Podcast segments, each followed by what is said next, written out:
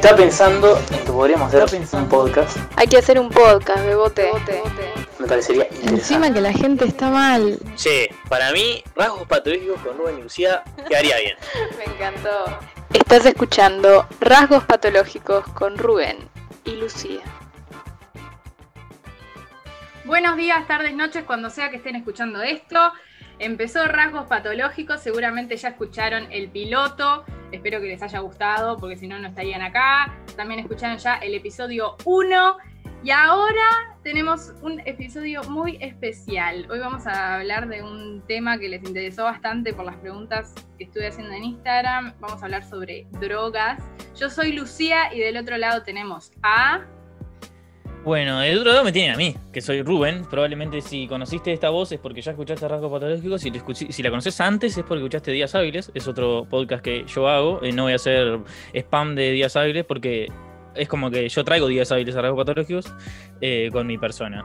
Y del otro lado tenemos a. Bueno, a mí me da un poco de vergüenza presentar a alguien así, porque digo, yo pensé que cuando le fui a hablar, digo, este hay que pagarle para que hable. Pero bueno, tenemos a Paul Ruiz Santos, docente de Udelar, investigador de anipedesiva y dice dedicado a las drogas, cosa que tengo, yo tengo muchos amigos que son dedicados a las drogas, pero no son ningún docente ni investigador. Así que te, te pregunto, te pregunto, Paul, ¿cómo te encontrás hoy? Una vida dedicada a las drogas. E, eso es, algo divertido que pongo a veces en las redes y queda. Nada, queda como, abierto la libre interpretación, ¿no? Pero, yo quiero lanzarte la pregunta como periodista incisivo eh, soy. ¿Y es, ¿Consume usted drogas? ¿Consume? Sí, sí, claro. Sí, sí. Hay, hay algunas drogas que, mm, que forman parte de mi vida. Sí, por ejemplo, el mate.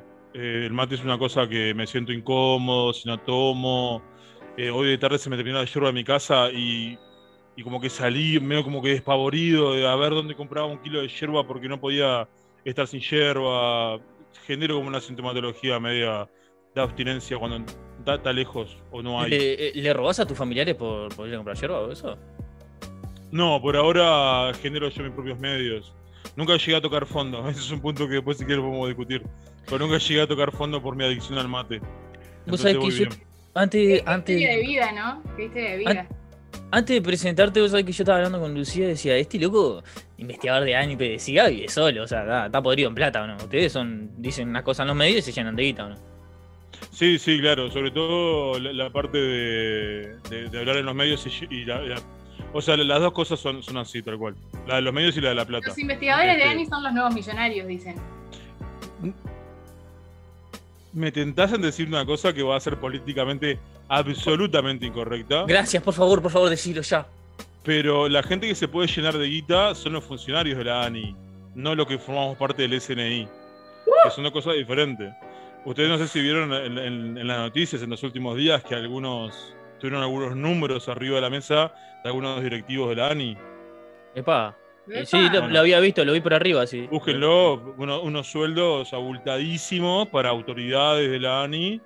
Y bueno, las personas que formamos parte del Sistema Nacional de Investigadores este, recibimos un porcentaje, yo no hice el número de porcentaje, pero es, es ínfimo al lado de lo que cobran algunas de esas, de esas cabezas que dirigen la ANI. Esos toman mate como loco.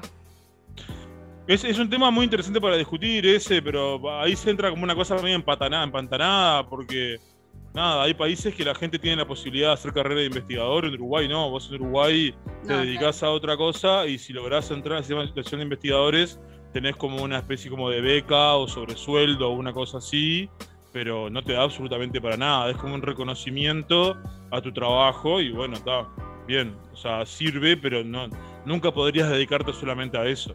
Ah, me siento totalmente identificado. Yo, por ejemplo, quiero ser periodista, lo único que hace la gente es putearte todo el tiempo, te dice que vos sabes todo, que te crees que sabes todo. Y, en realidad sí, le estamos explicando lo que tienen que hacer. En fin.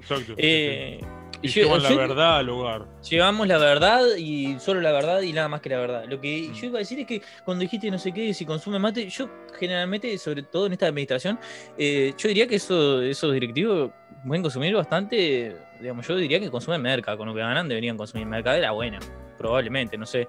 Y yo no sé si bueno, vamos a estar hablando un poco de eso sobre el tema. A mí me hicieron una pregunta Bueno, a vos te hicieron la pregunta sobre las clases sociales y la droga, ¿fue? Es cierto, si había algún tipo de investigación en el caso de clases sociales y drogas. Yo en Uruguay no, no conozco, no estoy al tanto. Las cosas que hemos hecho nosotros no hemos incluido eh, ingresos o, o categorías de hogares. Este, lo que te puedo decir por mi experiencia clínica, porque trabajo además en una clínica, este, sobre todo vinculada con temas de adicciones y eso, es que, o sea, capaz que hay, que hay algún sesgo de clase, pero eso no quiere decir que, que vos identifiques sí o sí una clase con una droga. ¿Se Claro. entiende? Por ejemplo, no Se sé, entiende. yo he tenido pacientes ejecutivos que fuman pasta base. Ahí va, justamente decís, no a, sé. eso, a eso quería ir. La pasta base es, es incluso el material audiovisual que se ha hecho sobre la pasta base, los documentales que están disponibles sobre la pasta base y todo lo que encontramos, o sea, toda la gama de contenido relacionado a la pasta base que encontramos en las redes, muchas veces hace muchísimo hincapié en las clases socioeconómicas más bajas, en, los más, en lo marginal, en lo vulnerable. eh, y me acuerdo que en su época, cuando vi Paco, la película, con. ¿Cómo es este chiquilín que actúa? Que es, No me sale el número. No me sale, pero sí Uh, la es vi. bellísimo, muy hegemónico. Uf, En eh, fin. pará. eh, eh, ay, no me sale, no me sale. Está, ya sé que No me sale, no me sale. No me sale. no, sale. Bueno, en fin, es una película que básicamente, eh, una película argentina en la que él es el hijo de una como de una mujer que anda en la política, viste que tienen toda la plata, son una familia de, de diplomáticos, etcétera, y el, y el gurí cae en, el- en- en la pasta base, ¿no? Y es un adicto más y como que la película narra y expone todo, todo ese contexto en el que el flaco termina siendo adicto a la pasta base. Y se sale un poco del estigma bas- base que tenían los 2000 Argentina, que era como el pobrerío y el paco, ¿no? Y, y eso eh, está muy bueno, me parece muy importante y sobre todo por el hecho del estigma y bla, bla, bla. En antropología, por ejemplo, se hacen muchísimos trabajos que a mí a veces me, molesta leerlos, como siempre apuntando a la marginalidad, ¿no? Como siempre estudiar como el laboratorio de los, de los marginados y de los pobres y de los no sé qué. En fin.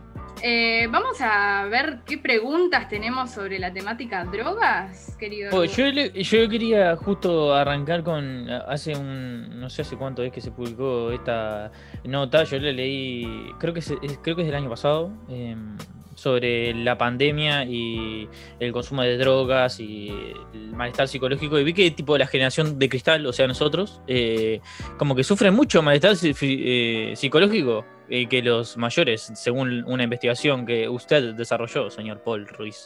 Sí, eh, tiene que ver más con la, con la franja de con el, con el- momento de, los individuos a esa edad, ¿no? Sea, la gente más joven tiende a salir más, a tener más actividad social, a ser más expeditiva, a experimentar más y cosas por el estilo. Este, yo creo que pasa más por ahí. Nosotros ya habíamos hecho ot- otros trabajos previos que también están publicados, donde mostrábamos una, una relación entre la edad, el malestar psicológico y el consumo de alcohol, puntualmente en jóvenes uruguayos. Y, y ta, había una, una, una, una correlación estadística muy clara, inversa entre en la, la edad y el malestar. O sea, cuanto más jóvenes, este, más malestar. Eso está Eh, salado y eso, porque... Sí, sí. no, sí. no, eso nada más que es un tema, de- para mí tiene, tiene- tiene que ver con una explicación del momento vital, de lo que implica ser adolescente, que todos sabemos que es una, una etapa de mierda, ¿no? Claro, Sí, aparte hay, hay dos cuestiones que se pueden pensar ahí. El hecho de, que la vida social en la adolescencia o en la juventud muchas veces se puede relacionar al, consumo de drogas, ¿no? Como al, al ámbito social, al evento, al salir, justamente al ser más expeditivo y no sé qué. Cuando se corta esa vida social, ¿no? Se corta por la pandemia, por lo que sea, o yo qué sé, los más jóvenes, los adultos jóvenes que pierden el trabajo, que tienen que trabajar en su casa o que no pueden salir o que tienen de la nada otras responsabilidades o lo que sea, sigue presente el consumo de drogas, pero claramente con otra connotación, tal vez, a la que, a la que te expones cuando estás como más en sociedad y más como en el tumulto y en el trajín de la vida. Y eso está salado también, como yo cuando pregunté por experiencias con las drogas en la gente, influía muchísimo como cómo se sentían y en qué momento se encontraban a nivel emocional, ¿no? Al momento de drogarse. Como que todo iba alrededor de eso, como justo me, me pintó el bajón, me drogué y me pegó horrible, mal, no sé qué, y otra gente que estaba bárbara y se drogó y la pasó muchísimo mejor. Entonces Como supongo que con la pandemia surgen muchas emociones y muchas situaciones de tensión y yo que sé que tienen, que tal, junto con el consumo de drogas, supongo que obviamente afecta, cómo te pega. ¿A cuántos los, a cuántos los habrá dejado aquella en la pandemia, verdad? O sea, claramente te falopeás porque te dejó aquella, te partió al medio. Acá el señor Paul eh, dice, en esta nota, dice, hay una tendencia a pasarla mal cuando se está encerrado y el encierro aumenta el consumo de drogas. O sea, imagínate estar, eh, imagínate estar encerrado, eh, o sea, embichado y drogándote, o sea, o sea, más trolo imposible, salí por ahí a partir del Napo, no sé, cualquier lugar, pero en tu casa, que tu familia, así que si está tu padre ahí, está tomando ahí, yo qué sé, boludo, está de menos. Aparte mi padre me, me caga piña si me, me drogándome. Como, como la gente de antes, que antes, antes era mucho más fuerte, la generación de cristal. Esta investigación que hace el compañero Paul, eh, eh, digamos, suscita que claramente somos una generación de cristal. O sea, no aguantamos nada. Una pandemia de mierda y, ya no empezamos a drogar y, y no sé qué, y me dejó aquella y me siento mal, está de menos eso. O sea, eh, claramente los que dicen que somos una generación de cristal, somos una generación de cristal. Ah, ya está. Es lo que tengo para aportar. Sí, depende mucho también de, de la droga ahí con la edad, ¿no? Porque hay una, una variación bastante importante del tema de la droga que se elige o de elección, la principal droga de consumo con la edad y la principal droga de consumo con el sexo biológico también. Vos dijiste algo de. Acá decís que como que el alcohol sigue siendo la primera, pero eh, aumentó la marihuana también, eh, el consumo de marihuana. Alcohol, tabaco, marihuana, psicofármacos, cocaína. Mirá. Ese es el Mirá orden. los psicofármacos antes que la cocaína, tomá pa' vos, para todo el mundo. Sí, claro, sí, pero, además, o sea, con- consumir cocaína, yo le digo a mí, de, de las cosas que me sorprendieron más de, los- de esos resultados, eh, es eh, el alcohol primero era obvio, el tabaco segundo era obvio, la marihuana tercera fue como tipo, bueno, ok, sí, tiene sentido, los psicofármacos cuartos me- fue tipo onda, opa, está, está complejo esto, algo. y la cocaína quinta fue tipo, "Po, ¿en serio? ¿Est- ¿Estás en una pandemia encerrado en tu casa? Esto, esto fue e- esta, la muestra que da estos análisis son de los primeros dos meses post emergencia sanitaria del año pasado. Y era mayo, cuando ¿no? más la gente tendía a recluirse, a cerrarse en la casa. Sí. Entonces, ¿vos en serio estás encerrado en tu casa tomando marca? O sea, es como.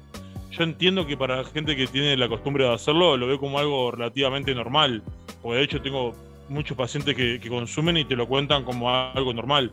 Pero capaz que para los que lo vemos afuera es como tipo, vos, yo me serviría una copa de vino o me fumaría un porro. Ok. Claro. Pero tomar merca, y bueno, está. este, Por eso yo igual- digo que varía un montón, porque la misma persona que tomaba merca mismo cuando salía, capaz lo hacía también en su casa, pero cuando salía, no sé, andás a ver cuál era su cotidianeidad y en qué momento me echaba la merca por ahí. Ahora el contexto es único, es, es- solo está en su casa, está encerrado. Yo solo, solo me imagino Estás encerrado lugares. porque estás preocupado o porque te obliga la situación a hacerlo, no es que estás encerrado porque Mm. tenés ganas, porque te pintó. Yo me imagino, perdón, dos, no, tres. El baño del vacilón, el baño de la vaca azul y después, eh, como dicen mucha gente, el culo de un enano. O sea, esos son tres lugares donde yo eh, me imagino que la gente toma merca, ¿verdad? Me imagino que esas son las variables que usan en la investigación. Eh, imagino que la gente de Ani, o sea, el culo de un enano debe estar ahí en, en el tema de variables. Ahí. Bueno, Técnicamente, si ¿dónde estás aislado, puedes tener uno, ¿no? O sea, puedes, puedes estar encerrado en, en un cuarto con un culo de enano. O sea, no, no. Lo otro no lo podés tener contigo No porque, claro, porque no no, pero El claro, lo, enano puede estar lo presente otro en sí es excluyente, eso no es excluyente, o sea que podés darle tranquilo. O sea, a mí me encantaría hacer Explica lo del sexo biológico. Sí, había. Me, me da cosa decir cosas que puedan estar mal, Oh. no me acuerdo de Ay, memoria. ay, ay, ay, tan sí, es, es importante, porque después la gente sale a repetirlo, entonces tienen que Ay, decirlo siempre. si nos van a escuchar a nuestro padre, boludo, dejate. Pero sí, hay, hay un tema de, de, de- de quienes prefieren la marihuana. La cocaína la prefieren claramente los hombres co- co- comparado con las mujeres. La Bueno, marihuana. no- Me gusta hacernos daño. La marihuana creo que también los hombres, el tabaco más las mujeres. Había como una cuestión, una cuestión bastante diferenciada. En el alcohol creo que no había diferencias y en las otras había todo co- como una, una diferenciación de, de efecto de sexo biológico. Los psicofármacos las mujeres también, más las mujeres que los hombres. Este, el malestar psicológico en general es más alto en las mujeres que en los hombres también. este, independientemente de la, de la pandemia lo que sea, trabajamos sí, antes de la pandemia. Bueno, de hecho, a terapia daban- no es, creo que la proporción también, ¿no? Las mujeres que van a, a terapia no son, digo, no, no es- son más mujeres que van a terapia que los, que los hombres o algo así. Me imagino porque para los hombres ir a terapia es de puto. Y hay un estigma muy grande, sí, no, no. Sí, yo esa, esa la comparto la comparto bastante. La cuestión del estigma y de lo que implica decir que vas al psicólogo, aún hoy pesa y creo que pesa más si sos hombre. Y sobre todo en la juventud por el hecho de que, bueno, si sos grande, está... Si sos, si, está, si sos independiente y si podés costear la Bueno, terapia, ahí- ahí hay una variable-. Hay una variable que es muy importante que yo esto sí lo, lo digo por mi experiencia clínica que no tiene que tener evidencia científica, es mi experiencia. Eh, la gente más grande carga todavía mucho con el tema de que ir al psicólogo de locos. Ah, sí, hay un tema duda. generacional con eso que es muy fuerte. Hay, otra generación que capaz que llega ahora hasta los 35, 40, que lo tiene como un poco más naturalizado. Y después gente más grande ya es como tipo, está ir al psicólogo es de, locos. Entonces no, no van. O, o- o- o critican a otras personas porque van, o para qué vas al psicólogo, o cosas por el estilo. Yo he Este, escuchado, eh, este no sé para qué va el psicólogo, si no le sirve de nada, ¿no? Como evaluar el progreso de otra persona que va a terapia, sí, es claro. muy fuerte eso. Es tipo, es otra persona. Claro, pero no, yo lo, lo que, a lo que iba es que, por ejemplo, los adolescentes, ¿no? Ser un, un adolescente varón que tal vez evalúa la posibilidad de ir a terapia. Y si vos no, no sos independiente económicamente o lo que sea, tus viejos te tienen que costear la terapia. Y si tus Mm. viejos dicen que es de loco y que no sé qué, no les vas a ir a decir a ellos que tenés que ir a... O sea, es toda una cadena de, de situaciones que pueden, que pueden suceder ahí. Para mi padre Sí, es más fácil pedirle plata para ir a falopearme que a la. Que, que te mande a terapia. Sí. ¿Qué querés para la médica o para el psicólogo? Para el psicólogo no te puedo dar porque es de trolo. O sea, Claro. olvídate. Eh. Hay un tema, hay un tema de rendimientos ahí medio complicados, ¿no? Porque lo que sale un gramo de merca, lo que sale una, una sesión en el psicólogo, tenés que hacer Mm. muchos números, ¿no? mm, Claro. Y Digo, tan caro. yo si fuera- psicólogo. Yo si fuera tu padre, creo que me quedaría así una calculadora un rato pensando y diría, mmm, un psicólogo que anda tanto, un gramo de merca anda tanto. mm". Claro, sí. E- Es un O te, momento. o te diri- ta, un momento te- de te diría, cambiate, cambiate de droga, una más barata, y bueno, ta, ahí capaz que es diferente. Hay inflación, afecta, la inflación afecta a la droga, sí, sí, obvio. Sí, obvio. La inflación la la, y determina. la la- pandemia, y la, pan- y la pandemia también, ¿eh? Mirá que el gramo subió bastante durante la pandemia. ¿En serio? ¿Hay números de eso? ¿Hay, hay- hay números? Yo no tengo estadística, tengo Ah, solamente está. cuentos. Tengo Ahí cuentos está, nada más. ahí está. Eh, eh, es como lo que dicen, es como el que dicen, ah, eh, no, yo no me drogo, pero tengo un amigo. Ah, ya, sí. Yo tengo cualquier- cuentos. Lo, que- lo que tiene, lo que tiene trabajar en clínica de adicciones es que tenés muchos discursos, mucha información. Eh, sos básicamente, formás parte de la cadena y viví, viví de las drogas, ¿no? O sea, Claro. el narco vive las drogas el- el- y el psicólogo vive las drogas. O sea, en realidad casi con, lo- con los narcos estamos codo a codo. O sea, Sí, el otro ahí. le vende y vos ayudás para que no consuma. Y bueno, Qué buen trabajo en equipo. drogas. Sí, Yo sí, sé claro. que capaz que esto, no, yo la verdad que nunca me dirigí ahí con, con su ¿no? con su porte en términos eh, curriculares, ¿no? De currículum, de, de títulos, eh, pero nada, eh, ¿usted tiene alguna anécdota así? Como hablaste de clínica y dije, pa, este loco de tener las propias anécdotas. Pero no sé si usted la puede contar porque, digamos, su rama profesional capaz que no lo, no lo deja. Desde personas que han ido armadas al consultorio hasta eh, que te pida consulta a personas que venden o, o- tener pacientes que forman parte de toda la cadena, o sea, desde el policía antinarco al consumidor, al que vende y forma parte de todo eso. Eh, gente que va a consumir en el consultorio, eh, que te dicen vos, dame cinco que voy al baño porque y va al baño, se encaja, después vuelve al consultorio de vuelta. No sé, te podría contar un montonazo de Bueno, esas cosas. eso, ahí hay un, hay un tema. El otro día, hace un montón, vi un video que creo que era hecho por el país España. O sea, está, X, no importa. El país bueno. ¿Eh? El país bueno. El, pa- el país bueno. No sé exactamente si lo catalogaría así, pero en fin. Hizo, hicieron como un mini documental que son una especie, unas especies de estaciones de consumo de heroína controlado, ¿no? Porque había un, como un gran problema con el tema de la heroína, la gente andaba por las calles, había edificios enteros ocupados de, de consumidores y la gente se moría ahí y era todo un quilombo, entonces la solución en vez de ir y cagarlos a palos a todos y una represión insólita que no hubiese servido para nada, puede hacer como una estación de control, ¿no? Entonces los locos van ahí, están tomando su dosis y no sé qué. Y em, va muy de, la mano con una de las preguntas que hicieron, que es como para charlotear entre nosotros, sin, bueno, Paul con, Paul con fundamento, nosotros porque, porque habla de gratis, pero si deberían de ser legales todas las drogas, ¿no?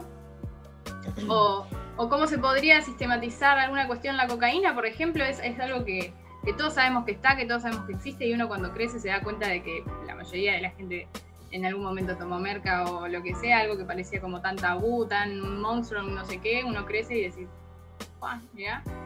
Eh, entonces, yo para mí... ¿cómo se trabaja el tema de la legalización de las drogas? Ah, la verdad, yo, eh, eso, esa palabra la tener Paul precisa y exacta, ¿verdad? Pero yo, como alguien que no sabe nada y me gusta siempre hablar sin saber, porque creo que es lo que hacen el 99% de los uruguayos, eh, a mí me gustaría que se legalicen todas, todas, todas las drogas, todas las que hay. Y, pero eh, me gustaría que también eh, en, ese, en ese tema de legalización se elimine el sesgo vasquista, ¿verdad? O sea, uno puede, yo que sé, estoy tomando un café así, en una cita, y voy y me cajo un, me cajo un napo ahí enfrente, y está toda la gente ahí, yo que sé, comiendo papita, todo, pumba, vos te encajas ahí, bueno. Y viene la piba, pum, se encaja una queta, yo que sé. Eh, y así, así en la así, estás con tu vieja, qué sé yo, con un jubilado, yo que sé, estás cruzando un jubilado, pum, te encajas algo. Yo que sé, así en la calle eh, en un lugar cerrado, donde sea, eh, públicamente, para que la gente enfrente, eh, digamos, y podamos en ese sentido avanzar culturalmente. Una terapia de choque para la gente, ¿no? exacto, exacto. El por terapia de choque. Sí, que los viejos entiendan que nos podemos drogar tranquilamente. Yo, hablando, yo capaz que la gente piensa ahora que me está escuchando que me falopeo. Lo único que estoy consumiendo ahora es alcohol, lo cual también es, ciertamente falopa, literalmente. Eh, pero está, eh, no me falopeo, pero me parece que estaría bueno. A mí me gustaría, tipo, yo qué sé, estás ahí, no sé, poner el bar X y estás ahí, y yo qué sé, la gente se está encajando, qué sé yo, se están metiendo jeringas, qué sé yo. Estaría de más, estaría de más, sería buenísimo. Después de qué piensa Paul.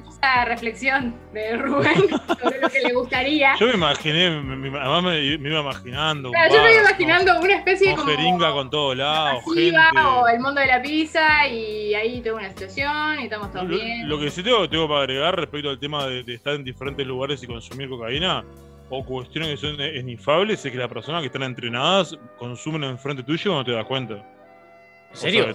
técnicamente puede pasar ya sin que sin que vos lo estés pidiendo. He, tenido amigos que no son expertos entonces. Escuchen, si están escuchando esto. Hay muchos Sí, sí, claro. O sea, si, si vos tenés cierta, cierta práctica y, y hay cosas que no haces, como tomar demasiado, cosas por el estilo, puedes tomar enfrente de alguien sin que, sin que nadie se dé cuenta. Qué maravilla.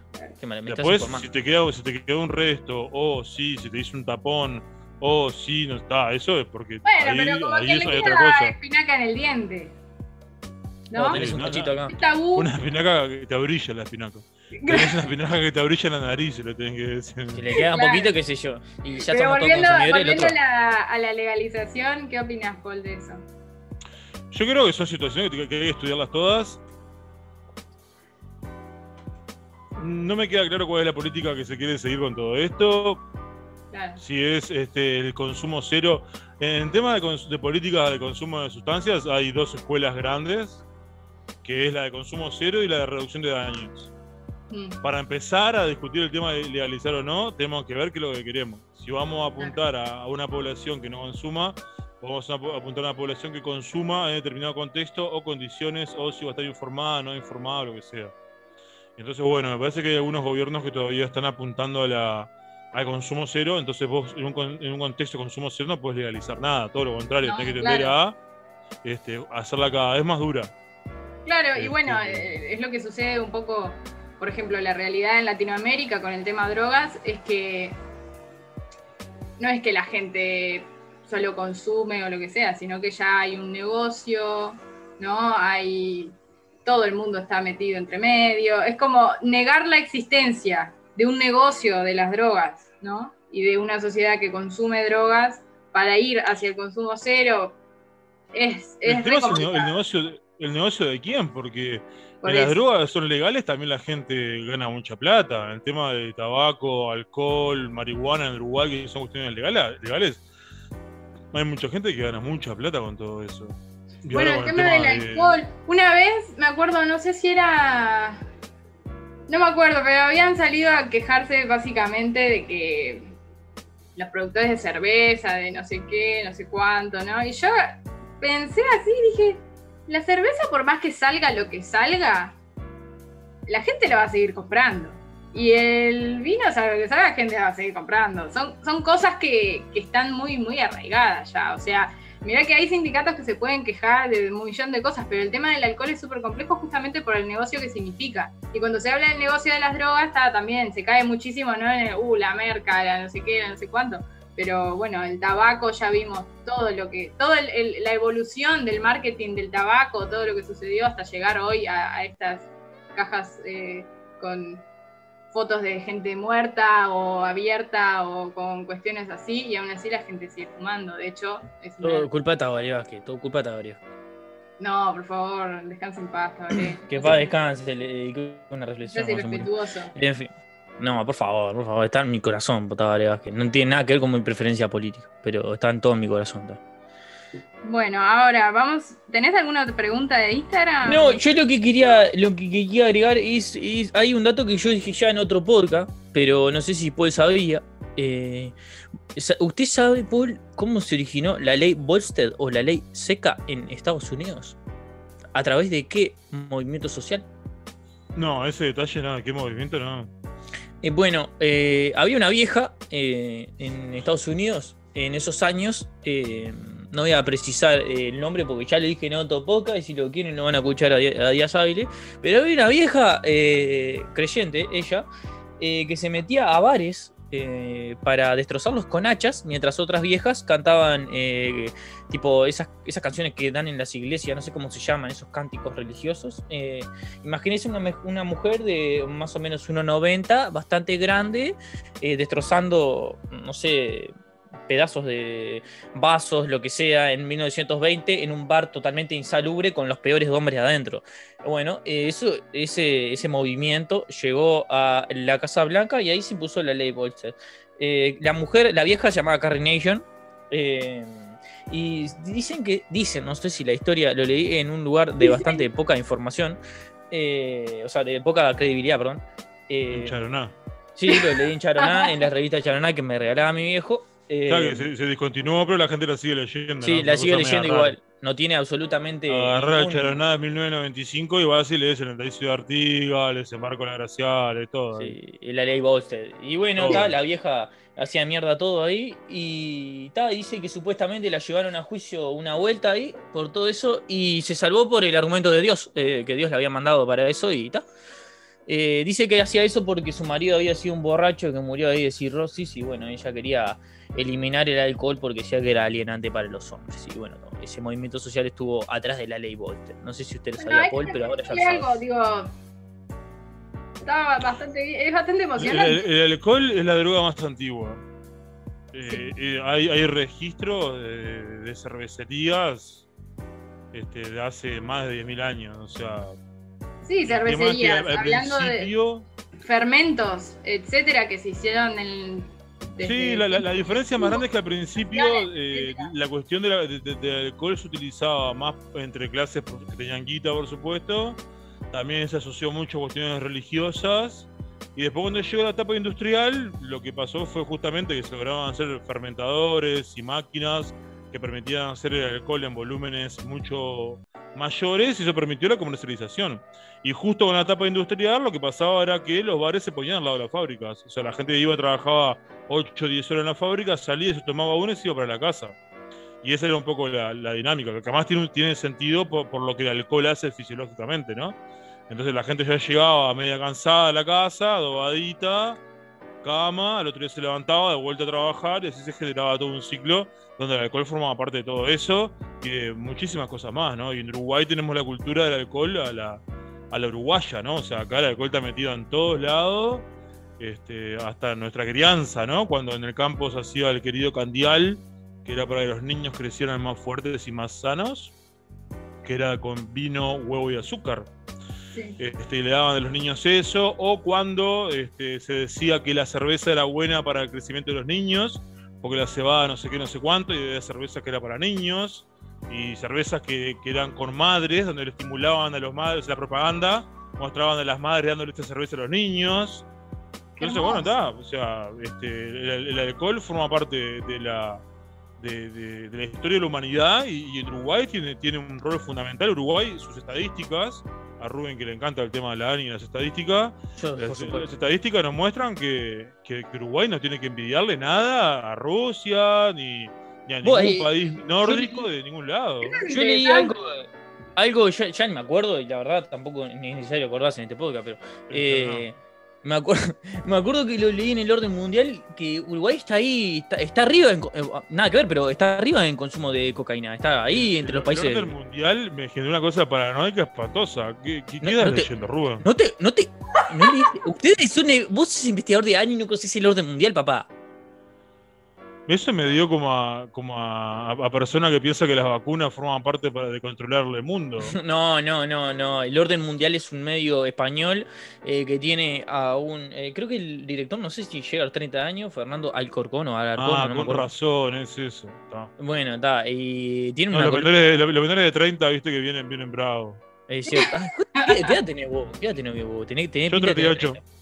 ¿En serio? Te ves más 38, te, joven. re, te recagué. Sí. Me recagué. No, no, no, Sí. no que me veo más joven, pero. No, Pero parece mucho sí, más yo- joven. Mal. Estamos Yo quería hacer una, adulto. una pregunta, eh, o sea, paréntesis, porque no tiene nada que ver con lo que estamos hablando, ¿verdad? Este contenido tan rico eh, científicamente hablando. ¿Y es, eh, usted tuvo pelo en algún momento? Yo en algún momento supe, supe intentar dejarme las rastas en algún momento. ¿En serio? Este, sí, me dejaba, me dejaba ¿A toda qué altura subía? Toda la mugre en la cabeza. Ahí Me va. pasaba jabón para que la más la mugre hiciera más contenido. Y hubo un día Más que contenido. me, agarró una tormenta en la calle y me corría la gota negra de mugre con espuma porque había jabón en ese pelo. Y ese día dije, pa, esto me parece que no da. Y, y ahí, y ahí me, me- me volví a rapar. Y con el tiempo quedé, quedé pelado directamente. 24, 25, por ahí ya no. Ya veía que había zonas que no crecía y que era, era mucho mejor afeitarse. Y chau. Y, y- y, eh, lo ¿a usted eh, ha sido molestado por sus compañeros de la academia por ser calvo? Por ser calvo. No, por eso no. No, no, por eso no. Por eso no. ¿Y por qué? Por eso, ¿no? No, estoy pensando si alguien me ha hecho, me ha hecho bullying en la academia. No, yo creo que no, creo que no. Los estudiantes sí, ¿no? Obviamente porque Sí, se, bueno. se burlan de todo, pero eh, co- colegas no. No, no, los, los estudiantes. O sea, yo empecé a dar clases a la universidad cuando tenía 19 20 años y, y ta, nada. Y si di clases en, en- en varias facultades, a mucha gente, algunas facultades superpobladas, como la Facultad de Psicología, Mm. y, y si me pongo a hacer las cuentas de a cuánta gente le di clase durante los años que hace que doy clase, es muchísima gente. Y está, obviamente, a Por estadística, gente. alguien te debe haber hecho bullying. Sí, no, que me han hecho mucho bullying y, y- y además, eh, me- me- lo que les digo, aparece mi nombre en las redes a veces porque sale una noticia, no sé qué, y te pones a leer los comentarios y este fue profesor mío en la facultad y es un sorete, este en la facultad dijo que no sé qué, este, lo- y todo así, ¿no? Y así que sí, por los estudiantes seguramente sí. Y después historias divertidas, ¿no? De- Del estilo de meterme en un baldío porque se me cayó una pelota en la pedrera y que salga un tipo y me diga, ¿qué haces ahí, por Ruiz? Y, me conocía porque había sido ¿En serio? la facultad y yo estaba robando una pelota. Robando. Se había caído en un baldío. Recuperando. Ahí Paul Ruiz, Recuperando. porque era mía. Era, era, era mía la pelota. Y ¿Qué andás, Paul Ruiz? ¿Qué andas Paul Ruiz? Sí, no, en la, calle a veces me pasan esas cosas de, de- gente que, que se conoce de algún lugar. Hay gente que le, ubicás la cara y sabes más o menos de dónde puede ser y hay gente que no tenés ni idea. Pero nada, este, esas cosas pasan, sí. Eh, eh, aparte, usted como que adoptó el, el- o sea, verse calvo, o sea, la, la actitud calvi- de la calvicie. Asumió Es su que lo- condición. lo- lo tomé Asumiendo condición de queda- O sea, yo nunca me resistí, capaz que debe haber sido eso.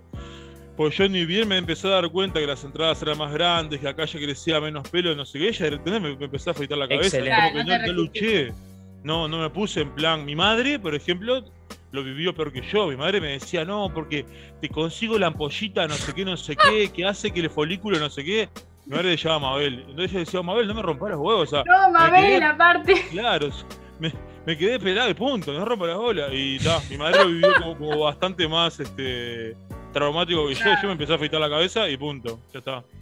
Qué maravilla. Aparte, hay, hay, hay dos cosas que respeto. Digamos, mi vieja siempre dice que no confía en los calvos. Hay algo que me, me dijo bien de chiquitito. Pero hay algo que. Lo, hay calvos que me generan confianza. Primero, los que tienen barba como usted. Y segundo, los que se asumen como calvos. Porque los peores, lo- pe- los peores de calvos son los que no pueden asumir la derrota de ser calvo. Porque, por ejemplo, a mí hay un calvo que me cae mal y es Daniel Martínez. O sea, loco, estás calvo. ¿Por qué no te pelás, boludo? O sea, ya está. Muy ¿Por difícil. qué mierda es muy eso? complicado. O sea, asumí, asumí. Eso es un duelo quedar pelado. Ahí ya me pongo en plan psicólogo también, es un duelo quedar pelado. Mirá, yo cuando, cuando me empecé a ver en las primeras fotos que, me, que me sacaban, que yo me daba cuenta de que ya el pelo era cada vez menos y cosas por el estilo, yo soñaba que tenía el pelo de. De, de Luciano Castro. Luciano Castro es el, el- Ah. El argentino este que tiene todos esos Sí, rulos. Sí, sí, sí, sí. Ah, yo soñaba que tenía el pelo de él, soñaba que estaba leyendo un libro así que se me caía el rulo en la cara y que así me acomodaba el pelo para atrás, a- mira, a- para atrás de la oreja porque tenía que poder leer el libro. Y eso es un duelo, o sea, te agarran un Claro, y después te y despertás y es te al la realidad. Y Te después agarra das el cuenta que psicoanal- está- Pero además, tipo. yo sé, cuando tenía pelo, tenía un pelo seco, que no tenía nada que ver, tipo. ¿De qué color era su pelo? No, era como la barba, así, era negro, Negro. seco. Era muy difícil de hacer algo con el pelo porque lo peinabas, iba por cualquier lado. O sea, nunca pude hacer nada con el pelo. Iba al peluquero y le decía, quiero este corte. Le mostraba la foto así de la revista y miraba y me decía. Difícil. Está Como difícil, diciendo, amigo. como diciendo, ah, con esto es complicado, ¿no? Y ahí era un Sí, pibe, sí, tenía 15 también. años. Pero nunca, nunca pude mucho hacer nada con el pelo. Usted, usted es, eh, o sea, su, su, su, su estirpe, digamos, su... ¿Cómo decirlo? Usted se ve como alguien consumidor de cerveza artesanal. Eh, ¿Usted consume cerveza artesanal? Yo eh, me gusta probar cervezas. Y ¿Cuál es incluye de todo. ¿Cuál es su favorita? ¿Cuál es su favorita? Si me, si me permite. Ah, de ¿vos las sabés? comerciales, primero que nada. No, de las comerciales te diría que. Capaz que Patagonia. Bien, Eh, sí, bien. está bien. De las Bien comerciales, capaz de Patagonia. Adiós. Después tengo una, una que, me, que me gusta mucho, mucho, mucho, que es Under, pero que para mí es una delicia. Una que se llama Bestiario. No sé si la, Ah, si la sí, conocen. sí, sí. Ta. Yo La vi, nomás, conozco, no la compré. yo conozco al, al- al- al dueño de Bestiario y pavo, es una cerveza, para mí esa cerveza está como en otro lugar. Tuve la oportunidad de ir a Alemania a, a dar una charla de un congreso en el 2019, pre-pandemia, y cerca del hotel había uno de esos bares berlinescos, así con canillas en las paredes, viste que salía cerveza, vos no sabías dónde estaba la cerveza que salía de esa pared. Entonces empecé a hacer como un escort, así tipo, y dije, voy a empezar a, a probar dos, dos por día, y de, y de cada dos me quedo con una, de cada dos me quedo con una, iba a llegar un momento, tenía, iba a estar 10 días en Berlín, algo así. Y en algún momento me iba a quedar con una, que va a ser Claro. tipo onda esta. como un mundial de cervezas. Algo así, iba tipo, la que no me gustaba la eliminaba, me quedaba con esa y yo hago un registro ahí. La, la- la señora que, que- que atendía el bar me, me ayudaba un poco, a pesar de que hablaba muy poco inglés y nos, nos entendíamos ahí medio como. Pero le gustó que fuera uruguayo, entonces hablábamos ahí algo. Y me fue y tal, llegué a una Colch, una Colch, no me acuerdo cuánto, tengo la foto guardada de la cerveza, que era una cosa espectacular, pero espectacular. Qué, qué increíble. O sea, Qué usted se, ¿no? va, se va a embriagar y, y ya está haciendo estadística. Qué increíble. Sí, y hace, hace un relevamiento sí, científico de la cuestión. lo que me pasó es que probé en, en Año Nuevo, creo que fue, que, que en la canasta de, de trabajo había eh, unas cabezas, cabezas beer de toda la vida, y estaba una IPA atómica, no sé qué, que tenía cítricos de no sé cuánto. Yo agarré y dije, bien, bueno, tenía unas latas de Brahma, ¿no? Y de que las había comprado yo, y después tenía la cabeza. bueno, pero Qué bueno, cosa para- el esa, ¿no? para el cordero iba a bajarla con la cabeza, bien, iba a acompañar bien. Después, bueno, durante el día, brama. En fin, pruebo, digo, ah, huelo, viste, me hago la oh, sí, artesanal de y... Esta tiene lúpulo, no sé qué. Sí, claro, viste, me, me puse exquisita y cuando, cuando la tomé, viví la decepción de que yo no sé si es que no tengo paladar o qué me sucede. Un, me parecieron un horror. Y tomaba la otra y, horrible. Y al final terminé tomando brama todas las vacaciones. A mí, cabezas beer, mucha gente dice que es rica, a mí no me termina de cerrar. No me termina de cerrar, porque, o sea, la cítrica estaba buena, pero tenía como, te dejaba como un amargor que no era de, de IPA, ¿entendés? Era, era raro, no sé. Y yo dije, capaz es que no tengo paladar para estas cosas, o que la gente miente, porque la gente miente muchísimo. O sea. Sobre todo eh, cuando estás sobria. Miente mucho. Yo suelo mentir cuando estoy sobrio. Cuando estoy ebrio ya digo verdades que no quiero decir. Ah, no sé, no, no sé. O, o mentís y la gente se da cuenta, que eso, eso es más común en realidad, que, el, borracho intenta dibujarla y se le cuesta un montón sí, dibujarla. Le cuesta muchísimo, no, te da la cabeza. Lo que sí en mi vida me ha pasado eh, es que descubrí que la gente miente muchísimo sobre el efecto de la marihuana. O sea, muchísima gente miente con que le pega bien y en realidad no le pegaba tan bien. Y yo fui de esas personas que, que mintieron durante mucho tiempo y mm, y, hablando con la gente sobre el tema de drogas, eh, algunos me pusieron como que querían saber. Lo que pasa es que, claro, si no tenés que hacer un programa aparte solo de eso y es medio volante, pues son solo datos, pero como eh, verdades y mitos del cannabis, no sé qué. Cuando nosotros hicimos un episodio de sexo, como que muchos decían como que estaba sobrevalorado o que y eh, con las drogas pasa un poco lo mismo, y sobre todo con la marihuana, ¿no? Como que se supone que... Sí, ah, yo sumaría otras cosas más ahí. ¿eh? ¿Eh? Por ejemplo, eh, yo sumaría algunas cosas más, porque el tema de la sugestionabilidad, sobre todo en lo que son algún tipo de psicodélico, la marihuana hay toda una discusión que si es una droga depresora, si es un psicodélico, o si después de determinada dosis tiene efectos psicodélicos o cosas así. Pero sobre todo con las moléculas que tienen efecto psicodélico hay una sugestionabilidad que es muy alta, que depende del grupo con el que lo consumes, el contexto que lo consumís, Pasa mucho en el LSD también. Vos tomás LSD y decís tipo, me pegó, no me pegó. Me pegó, no me pegó, me pegó, no me pegó, no tengo ni idea si me pegó, no me pegó. Me pongo un cuarto más, capaz que debería sentir algo que no estoy sintiendo. Y de repente ves que al lado tuyo tus amigos son unos osos gumi que no paran de saltar después de tomar LSD. Y vos decís, vos, ¿y por qué a mí no me pasa? Y terminás sintiendo una cosa parecida porque le pasó al otro y a vos no. Y ahí hay un componente que, que, que es un, debate grande, que es justamente la, parte sugestiva del consumo de drogas por la expectativa. La, expectativa que vos tenés de lo que te va a pasar cuando consumas marca muchísimo también el efecto que tiene la droga, el efecto de la, de, la vivencia subjetiva sobre la droga. Y con los psicodélicos eso es algo súper, súper común. Justo habíamos entrado en la marihuana, había, a mí había una persona, creo que fue Nico, el hombre de sexo, eh, que dice, que me dijo que, eh, que preguntara a usted, el hombre, el oráculo de las drogas, que si la, si la marihuana tenía una propiedad o una característica, una posibilidad de ser adictiva. Es un hito que hay ahí. Sí, claro, sí, sí, es, eh, tiene, claro, claro que sí. Hay cuadros adictivos de marihuana, por supuesto. Yo no sé por qué en algún momento alguien dijo que, no había adicción a la marihuana y la gente lo empezó a reproducir con una naturalidad de tipo, no, la marihuana es orgánica, es una plantita que crece en la maceta y ay, la pachamama, la pachamama, no, la pachamama no, minero, es una droga, tiene un efecto psicodélico y genera cuadros adictivos. Tengo pacientes adictos a la marihuana. Qué maravilla, esto me encanta porque eh, si algo que me gusta primero es eh, lo que dijo eh, la Pachamama, o sea, despotricando contra la moral progresista, la nueva moral progresista. y segundo, nada, los datos científicos, como materialista filosóficamente hablando, me parece fantástico. O sea, ese, ese tipo de datos que usted acaba de tirar, que no fue en realidad ningún dato, sino solo una afirmación, me parece fantástico. Me parece fantástico. O sea que mm, yo quería, yo esperaba esta afirmación de usted, de esta afirmación de la marihuana, porque todo, todo, no, porque no sé qué. No, con la marihuana hay un problema. Yo trabajé hace, hace mucho tiempo, se, cortó con la pandemia, claramente. Estamos trabajando en centros educativos. se, sabe que en prevención es como el mejor lugar para ir a trabajar y tiene los mejores efectos en futuro. y empezamos a trabajar con el tema de las creencias y la percepción respecto a determinadas drogas en pibes de entre, entre 14 y 16 años.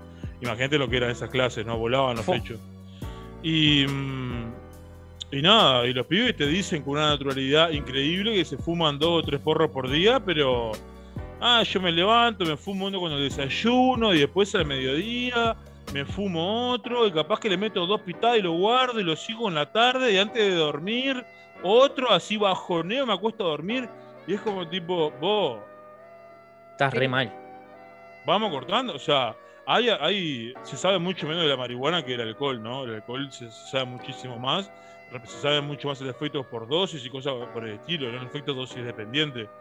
Con la marihuana falta bastante para seguir trabajando, pero hay algunas investigaciones que te muestran que fumando dos porros por semana ya hay algunas funciones cognitivas que empiezan a dañarse.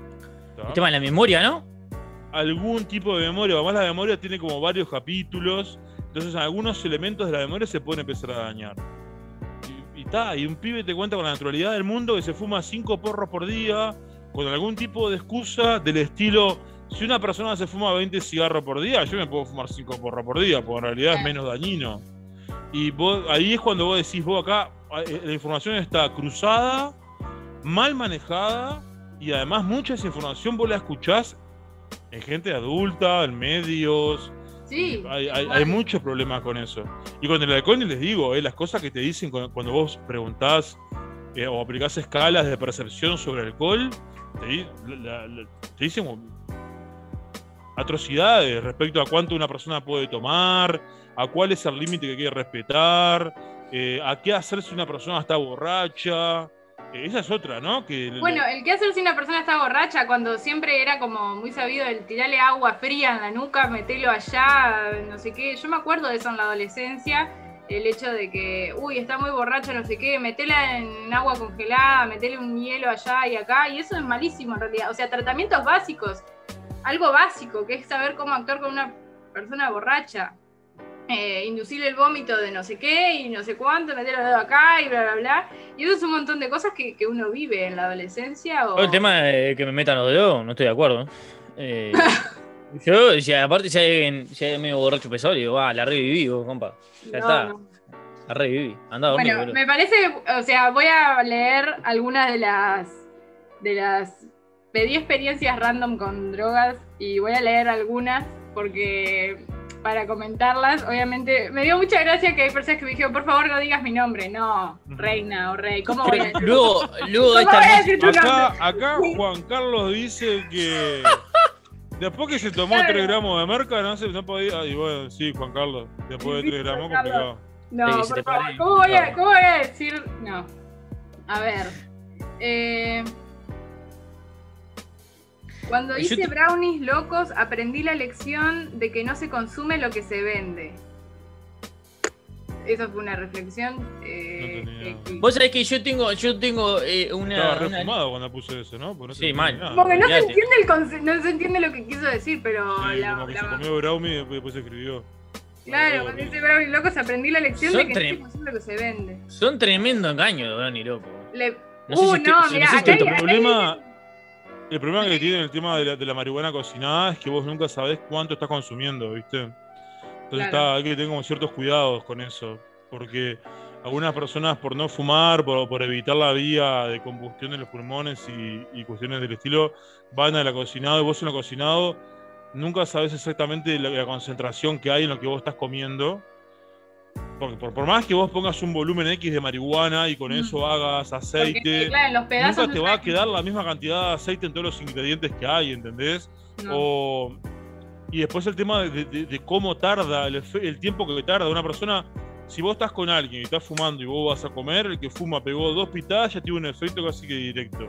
Claro. Aquí él está re loco y vos estás de la cara esperando que haga un efecto. Muchas veces, ¿qué es lo que hace la gente? Dice, ah, esto, esto falta y se, coma- se come otro. Y el tema es que cuando los dos juntos lleguen, va a ser un despelote.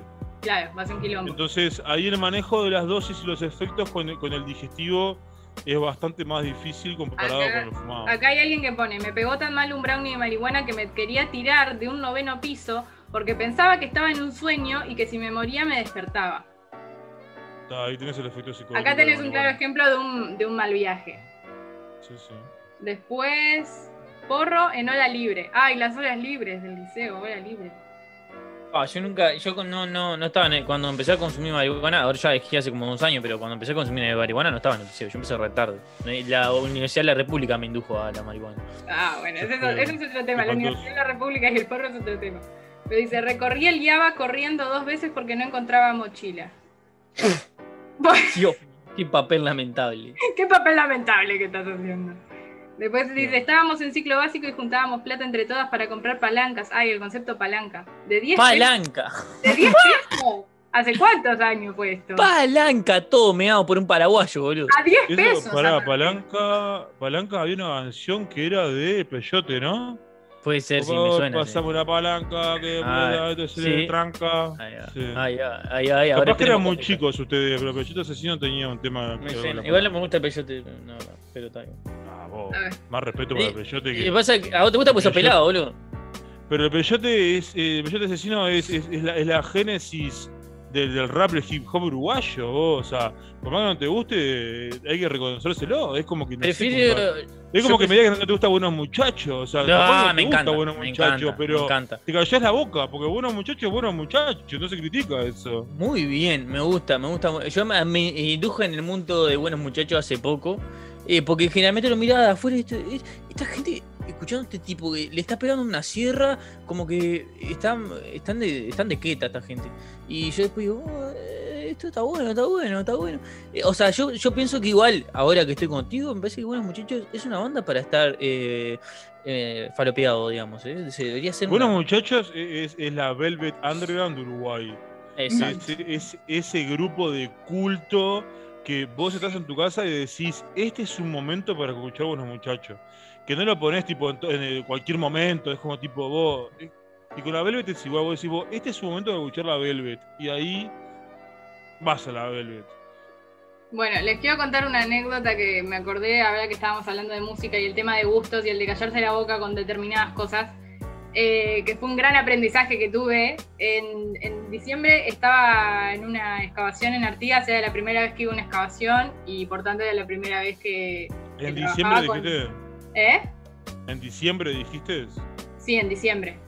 En O sea, diciembre. Artigas, diciembre, Sí, Buah, precioso. malísimo. 42 grados, haciendo un pocito en la Claro. tierra. Sí, excavación, excavación arqueológica. Lo que pasa es que era es una isla que tenés que esperar a la, época más seca del año, porque si no abren la represa de Salto Grande, va, no, la cierran por las lluvias y el río Uruguay sube y se come la isla. Entonces hay que ir cuando haga mucho, mucho calor y la tierra esté bien seca y el río Uruguay esté bien retirado. Y a cagarte de calor ahí. Pero bueno, fue la primera excavación, no sé qué, y eh, nada, la primera vez también era un profesor que, era el, jefe, digamos, de, la excavación.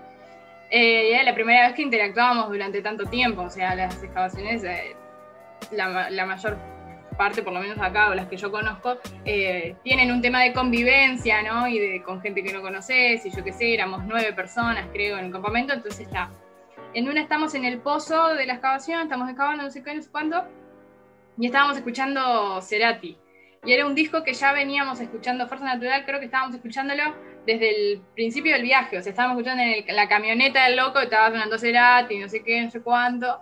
Eh, y en la excavación, en los momentos que prendíamos el generador, pues estábamos muy lejos de, estábamos lejos de cualquier civilización y de electricidad. Entonces, cuando se prendía el generador, se cargaba el parlante y se ponía Cerati, otra vez, porque era el disco que estaba descargado. Entonces Cerati, Cerati. Y a mí no me gusta Cerati. O sea, lo aprecio todo lo que quieras, pero no me gusta.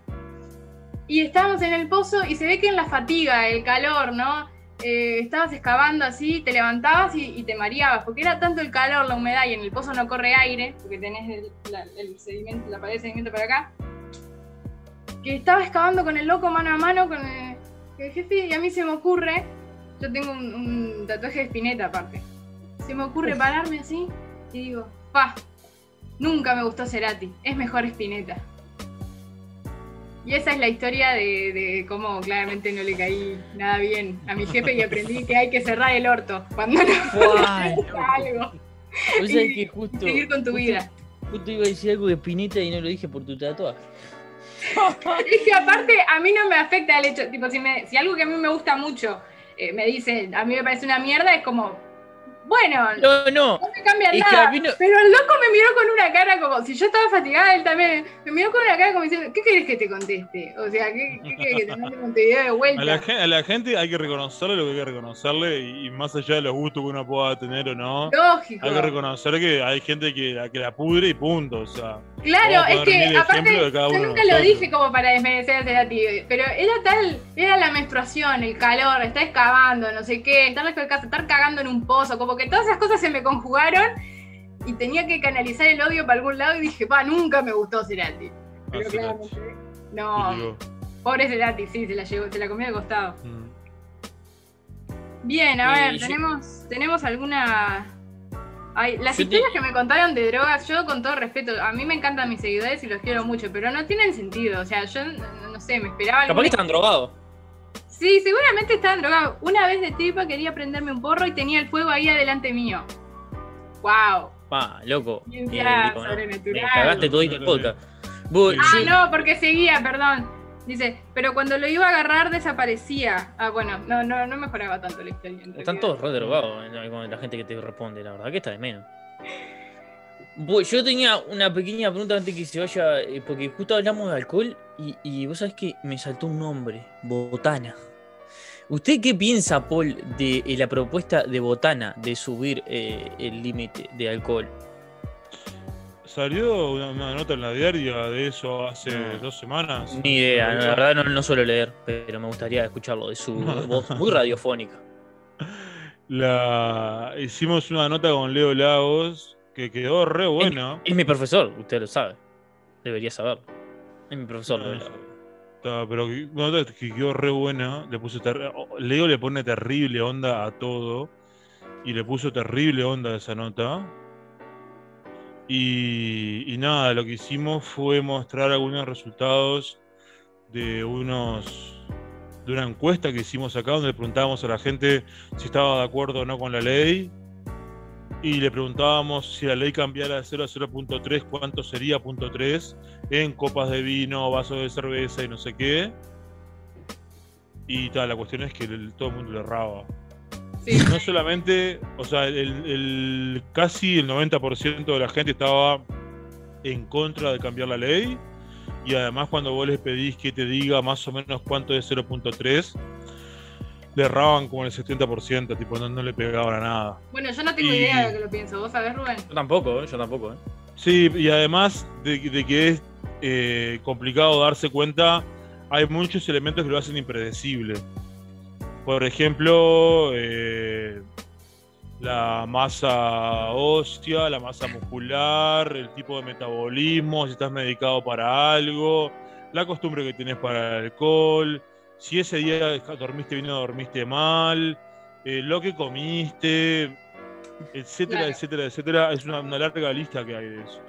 Y ta, medio que la pudrimos con Leo, porque pusimos mucho dato científico, pusimos muchas citas, ¿viste? Como para que la gente quiera, que quiera leer pueda ir a leer. Y ta, a mí ese tipo de trabajos me encantan, pero también entiendo que a veces se genera esta cosa que, que Darwin de Bocati critica bastante, y es como cuando la ciencia va como a, a obturar las discusiones, ¿no?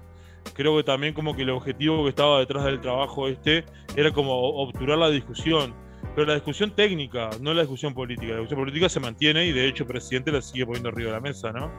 Pero digamos que desde el punto de vista científico no tiene ningún tipo de aval el hecho de cambiar la ley. Sería un error técnico y científico muy eh, importante, con mucha evidencia que lo que demuestra de que no es buena idea hacerlo. Exactamente. Entonces, el resto de la discusión es política. Si quieren que Inavi tenga más plata, cambien la ley. Si quieren que la, la productora de cerveza tenga más plata, cambien la ley. Si quieren este, quedar bien con gente que financió campañas políticas para que no sé qué, ok. Ahora, que quede claro que esa discusión se va a resolver en una sala en el Palacio Legislativo. No se va a resolver ni preguntándole a la gente qué piensa, ni siguiendo patrones de evidencia científica. No es política basada en evidencia. Es sentarse adentro de una sala y decir, bueno, ok, vos me votaste a mí, yo te voto a vos, vos pusiste plata para que la campaña no sé qué, entonces como vos pones plata yo te voto tus intereses y de repente hay un diputado que dice, vos, mira, yo no estoy de acuerdo con cambiar la ley. Y le dicen, está, ok, vos votame la ley, cuando vos propongas no sé qué, yo te voto no sé qué, y en esa trama se va a resolver algo. Y quizás se resuelva modificar la ley en contra de todos los patrones técnicos y en contra de la salud pública, pero así se va a resolver seguramente las cosas. Eh, estoy, estoy casi, casi, casi, casi, casi excitado por lo que acaba de decir. Casi. Casi excitado. Acaba de hacer una exposición prácticamente anarquista en contra de la casta política y sus juegos en el Palacio Legislativo para dirimir eh, la biopolítica de los uruguayos. Me parece fantástico. Y segundo, en segundo término, acaba de citar a Darwin de Bogatti, que es casi eh, mi ídolo. O sea, esto, yo, yo disculpe, si usted, eh, no sé si está como acostumbrado a la demostración de afecto, pues yo lo abrazaría, discúlpeme si yo estuviese cerca de usted. estoy medio transpirado porque recién vine a entrenar y nada, mido casi metro 95 y peso 120 kilos. vas a tener que, tener una, una, una no pasa nada, no pasa nada. Ahí media, eh, yo, mira, yo mido 1,74, soy un gordo de mierda y ta, y o sea, yo me gustaría abrazarlo. Sí, es más, es más, si usted eh, en el medio del abrazo se deja como acariciar eh, la pelada, me parecía genial. Ahí Menos te lo recomiendo todavía porque es lo que más transpiro de todo el cuerpo. No pasa nada, estoy acostumbrado. Seguro vas a hacer así, te vas a hacer con la mano mojada. Que es muy divertido ver de la gente que, te des confianza. Te dice, eh, ¿qué haces? No sé qué. Y enseguida que haces así, se pasa la mano por la ropa.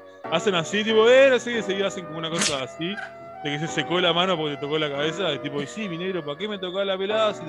Es lo primero que transpira de todo el cuerpo. A, todo, a toda la gente le pasa, pero el que tiene pelo no se da cuenta, porque la transpiración queda agarrada al, al cuero cabelludo. Lo que no tenemos pelos, toda esa transpiración cae en la cara. Entonces, siempre estás como de acá, haciendo Qué maravilla. después de, todas estas demostraciones de afecto y de cómo terminó esta amena charla, me parece que estamos en condiciones de ir cerrando, ¿no? Oh, me tengo que pedir de Paul. Te quiero invitar a una cerveza, Paul. ¿Se puede eso en algún momento?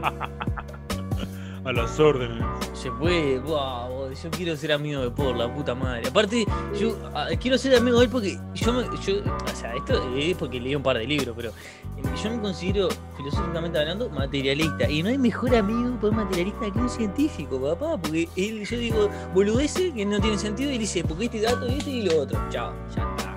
La discusión con mi amigo Paul. Sí, igual recordemos todo esto que decíamos, ¿no? O sea, el, debate materialista, científico, técnico va por un lado, que genera una cuestión como tecnocrática que a mucha gente no le gusta.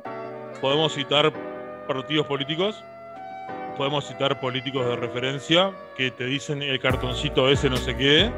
Podemos citar periodistas al estilo de Darwin que se pasa burlando de, la tecnocracia. Entonces, bueno, está la, la ida y la vuelta, de tipo para cuándo sí, cuándo no. Para mí, siempre sí, sobre todo cuando al rival no, el rival no tiene ni idea. Vos dijiste como cuatro boludeces que capaz que no tienen sentido, pero como él no lo entendió, dice, va, este loco tiene razón porque dijo un montón de números.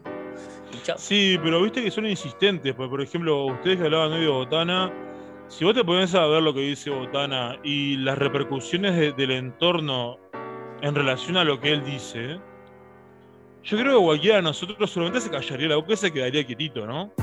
O vos decís, vos fuiste y dijiste algo, te cayó un pueblo, porque le cayeron de todos lados, lo atendieron periodistas, políticos, compañeros de su partido, productores de vino que, le dijeron que tampoco estaban de acuerdo con lo que decía. Y vos decís, bueno, minero, este, poquita cerrada, cambia de tema, o sea, si querés tener este, cierta prensa porque querés hacer determinadas cosas, cambia de tema y bueno, está, vamos arriba. Pero el tipo sigue. La perra seguía y seguía. Y sigue y sigue. Y nada, yo estoy expectante a ver esa, esa insistencia que se plantea, a dónde llegan. ¿Qué desenlace tiene? Y sobre todo, además, que, va a ser el presidente, ¿no? Porque el presidente creo que se va a terminar.